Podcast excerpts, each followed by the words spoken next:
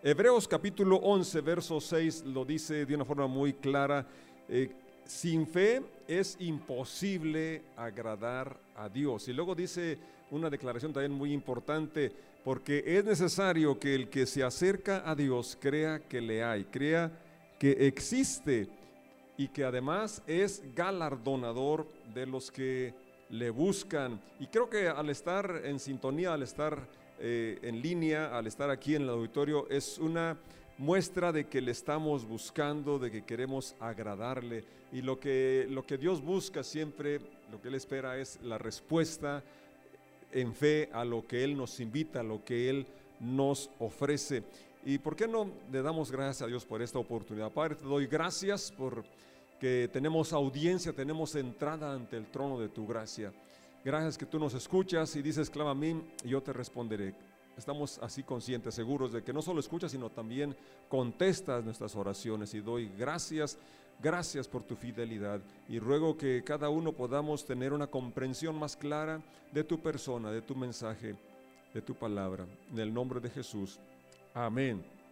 Amén. Es muy importante lo, que creemos porque de lo que creemos vienen los pensamientos y de los pensamientos vienen las acciones. Entonces, eh, creo que, e, es muy bueno que definas bien tus creencias respecto a Dios y que no es solamente porque lo has escuchado de otras personas, sino que sea una experiencia personal, una vivencia, algo que tú conoces, que, estás viviendo, que estás disfrutando.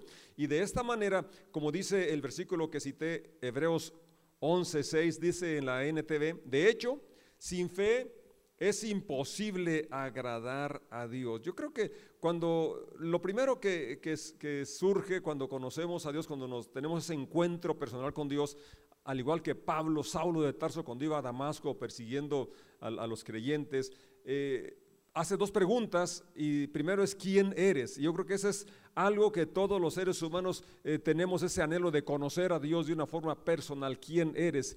Y en ese mismo relato, ese acontecimiento de la conversión de Saulo nos habla de esa realidad que Dios quiere revelarse a cada uno de nosotros y nos llama por nombre, porque Él nos conoce de una forma muy personal, conoce quiénes somos y cómo nos llamamos. Saulo, Saulo, ¿por qué me persigues? Le pregunta Jesús a, a Saulo. Y luego, una vez que se identifica, Dios y que le dice, yo soy Jesús en quien tú persigues, la siguiente pregunta es, ¿qué quieres que haga?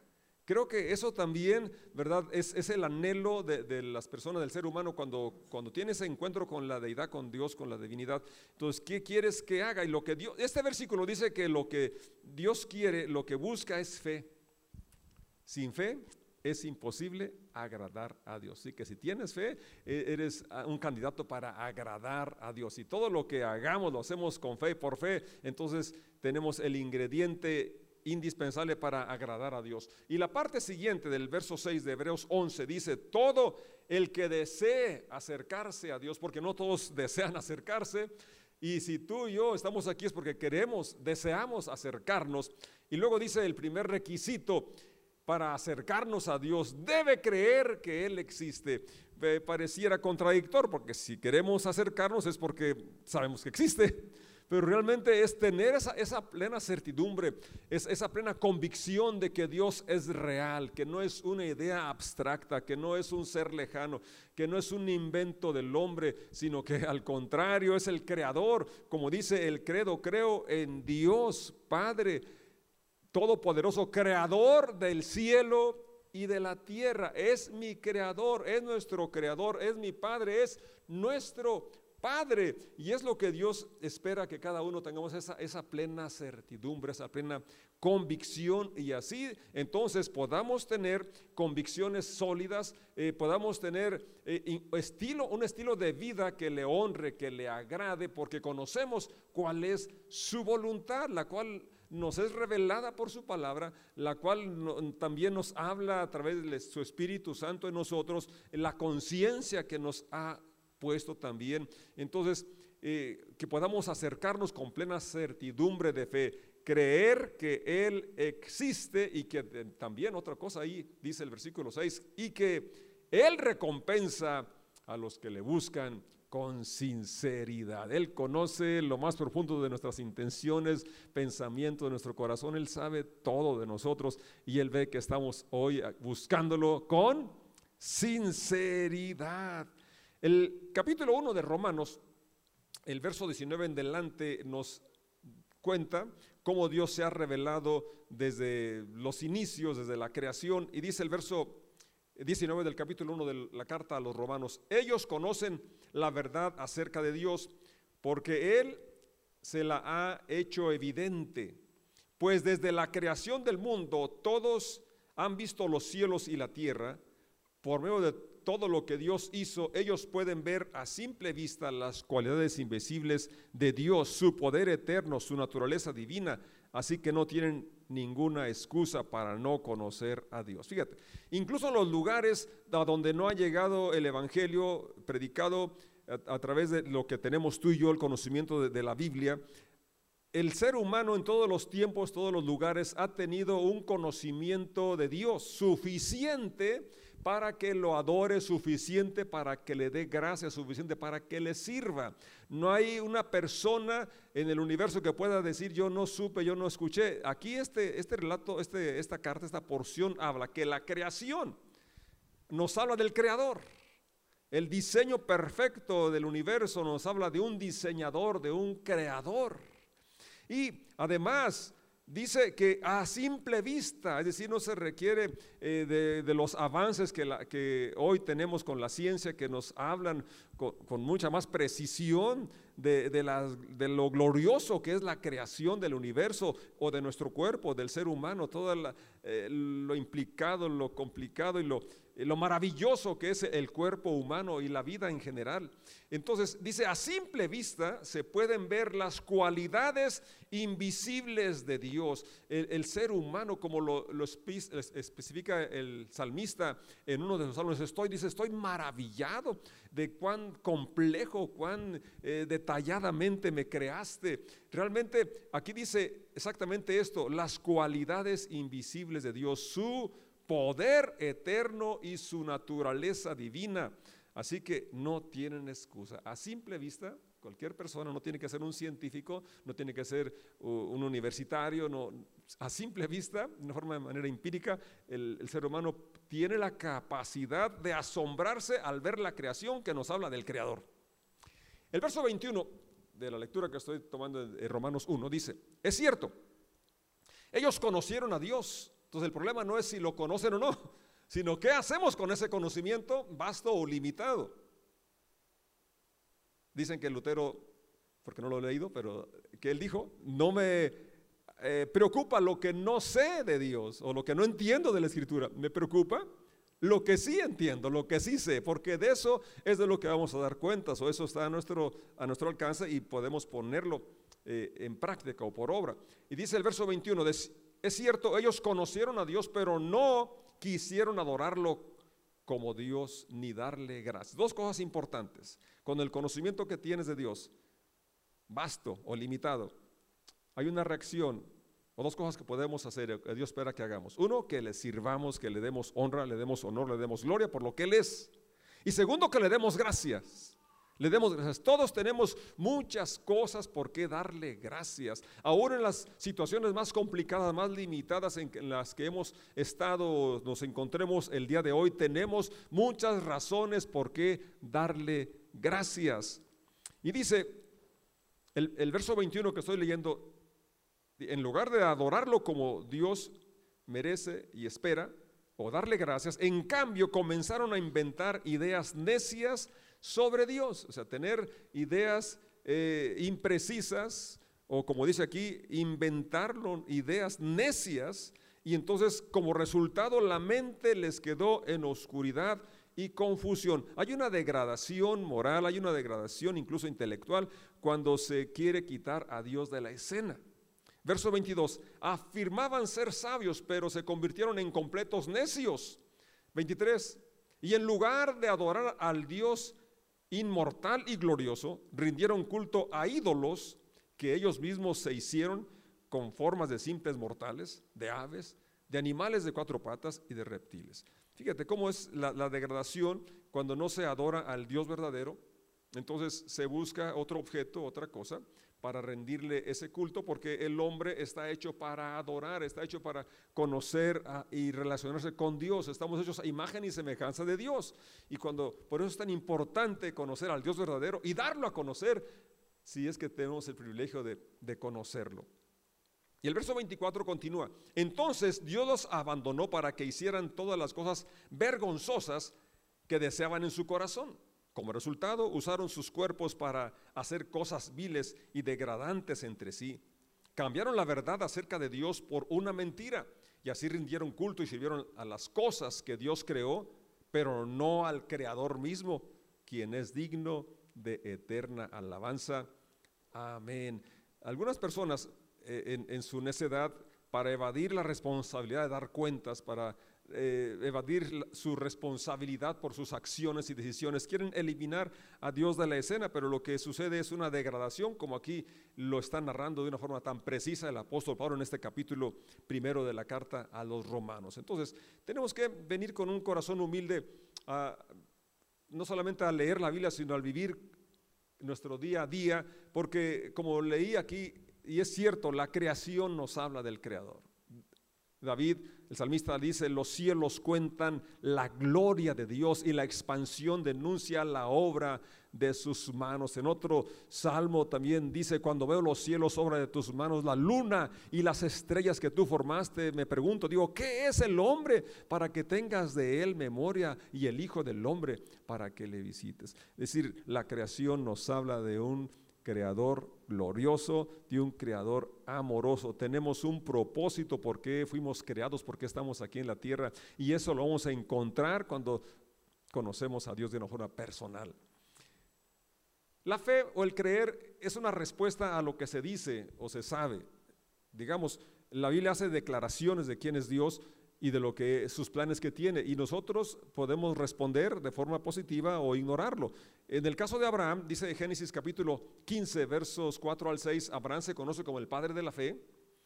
Y dice el verso 4 del capítulo 15 de Génesis, después el Señor le dijo, no, tus, tu siervo no será tu heredero, porque tendrás un hijo propio, quien será tu heredero. Verso 5, entonces el Señor llevó a Abraham fuera y le dijo, mira al cielo y si puedes, cuenta las estrellas.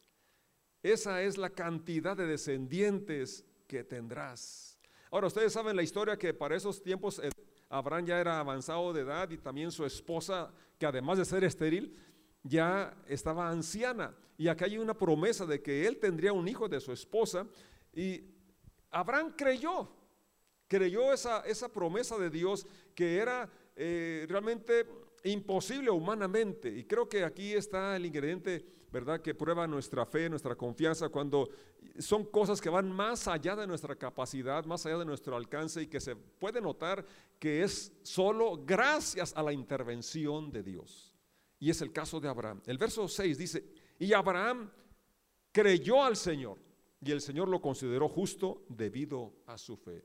Lo que hoy nos justifica, lo que hoy nos acerca a Dios, lo que hoy nos permite agradarle. Lo que nos lleva a ser hechos sus hijos es cuando creemos lo que Él dice que va a hacer, cuando creemos que Él es capaz de realizarlo, cuando creemos que Él es fiel a sus promesas. Abraham, Abraham creyó y el Señor lo consideró justo debido a esa fe.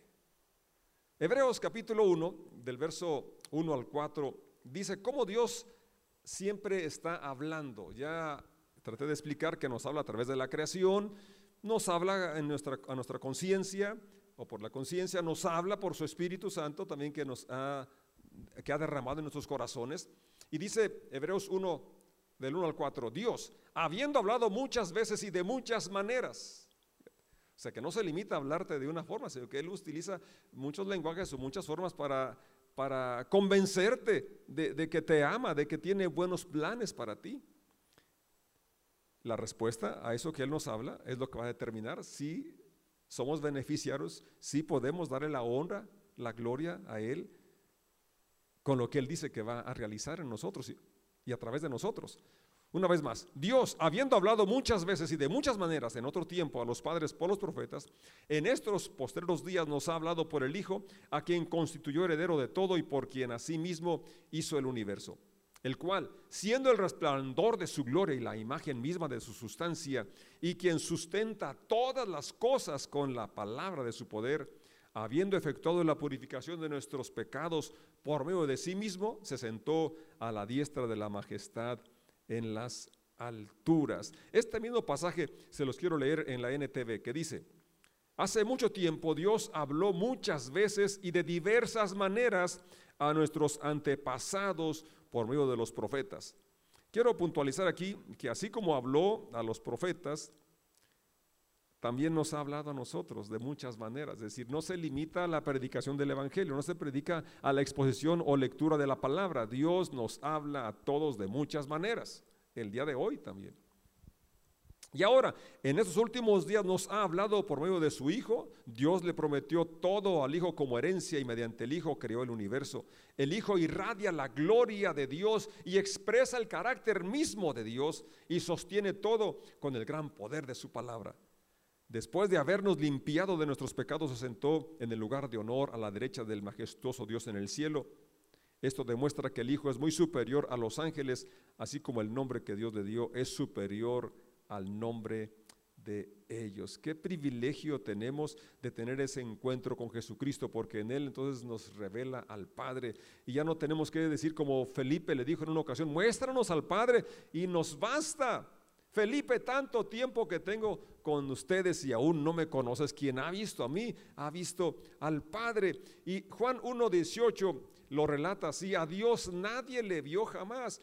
El unigénito Hijo que está en el seno del Padre, Él le ha dado a conocer. Lo que podemos ver de Dios, lo que vamos a ver de Dios es Jesús, porque Él es la imagen del Dios invisible, el primogénito de toda creación. Y Él dice en el capítulo 1 del mismo Evangelio de Juan, verso 10, en el mundo estaba y el mundo por Él fue hecho, pero el mundo no le conoció. A lo suyo vino y los suyos no le recibieron. Más, pero a todos los que le recibieron, a los que creen, fíjate, el punto importante aquí es creer. Así como fue Abraham que creyó. A los que creen, a todos los que creen, a todos los que le recibieron, que creen en su nombre, les dio el derecho, les dio la potestad de ser hechos hijos de Dios. Ese es uno de mis textos favoritos porque nos habla de nuestra identidad, del gran privilegio que tenemos, no solamente de conocer a Dios, sino ser hechos sus hijos cuando creemos, cuando le aceptamos. La Biblia realmente está escrita para sembrar fe en nosotros y responder a esa promesa, responder a esa invitación que Dios nos hace. Pablo lo explica de una forma tan clara cuando habla en Romanos capítulo 10 versos 8 al 11. Mas ¿qué dice? Cerca de ti está la palabra, en tu boca y en tu corazón. Esta es la palabra de fe que predicamos, que si confesares con tu boca que Jesús es el Señor y creyeres en tu corazón. Una vez más, el énfasis en la aceptación, en el creer y después una confesión que viene acompañada.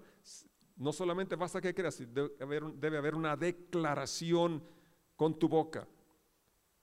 Verso 9, que si confesares con tu boca que Jesús es el Señor y creyeres en tu corazón que Dios le levantó de los muertos, serás salvo. ¿Por qué? Porque con el corazón se cree para justicia, pero con la boca se confiesa para salvación, pues la escritura dice, todo aquel que en él creyere no será avergonzado, no será defraudado. Si tú y yo creemos en él, vienen esas bendiciones de Dios sobre nuestra vida. Creo en Dios todopoderoso el Padre, nuestro Padre, mi Padre, Padre nuestro. Cuando los discípulos le dijeron a Jesús que les enseñara a orar, Él les dijo, fíjense, ese es el primer lugar donde se menciona cómo referirse a Dios como Padre, porque es la relación que quiere tener con nosotros como, como nuestro Padre. Y, y dice, digamos, Padre nuestro.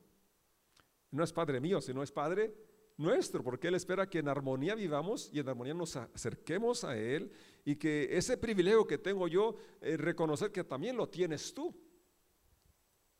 Que no soy exclusivo, sino que seamos inclusivos. Padre nuestro que estás en los cielos. Colosenses capítulo 1, verso 15 nos dice lo siguiente, el cual, hablando de Jesucristo, Es la imagen del Dios invisible, el primogénito de toda criatura, porque por Él fueron creadas todas las cosas que están en los cielos y que están en la tierra, visibles e invisibles, sean tronos, sean dominios, sean principados, sean potestades, todo fue creado por Él y para Él. Y Él es antes de todas las cosas, porque la pregunta, y bueno, ¿y quién crió a Dios? ¿Quién formó a Dios? Pues Dios es eterno. Si lo hubieran formado no sería Dios. Así es. Por eso en el principio crió Dios los cielos y la tierra. En el principio de, de lo que vemos, de lo que somos. Sí, pero Dios es eterno. Él es antes de todas las cosas y por Él todas las cosas subsisten. Tú y yo hoy tenemos vida gracias a la existencia de Dios, gracias al Creador, gracias a que en Él nos movemos, en Él vivimos eh, y, que toda buena dádiva, todo don perfecto desciende del Padre de las luces, en el cual no hay variación. Es inmutable, es digno de toda nuestra confianza. Y yo te invito a que como Abraham creyó la promesa, aun cuando naturalmente era imposible que se realizara, tú y yo, si estamos enfrentando hoy retos, de hecho los tenemos a nuestro alrededor, si no es que estás hoy enfrentando ciertas limitaciones, lo cierto es que tenemos las promesas de Dios a nuestro alcance y la más importante es reafirmar nuestra decisión de amarlo, de seguirle en cualquier circunstancia, porque dependemos de Él dependemos y confiamos plenamente en su cuidado como nuestro Padre. Un Padre que nos ama y quiere lo mejor para nosotros. Una, de las eh, cosas que tienen todos los seres humanos, no solamente los que ya hemos tenido este encuentro con Él, es ese anhelo de lo eterno, ese anhelo de lo espiritual. Y el, salmista en el Salmo 42 lo dice así, como el siervo brama por las corrientes de las aguas, así clama por ti, oh Dios, el alma mía. E, esto lo vemos en, en todas las culturas, en todas las épocas un anhelo, un deseo de comunicarse con lo divino, con lo eterno. Y qué, qué bueno que tú y yo tenemos ese acceso a la fuente real.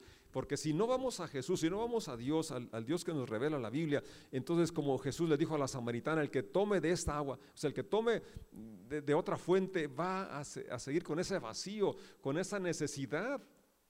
Pero el que tome del agua que yo le daré, nunca más tendrá sed, sino que será como una fuente que salte para vida eterna.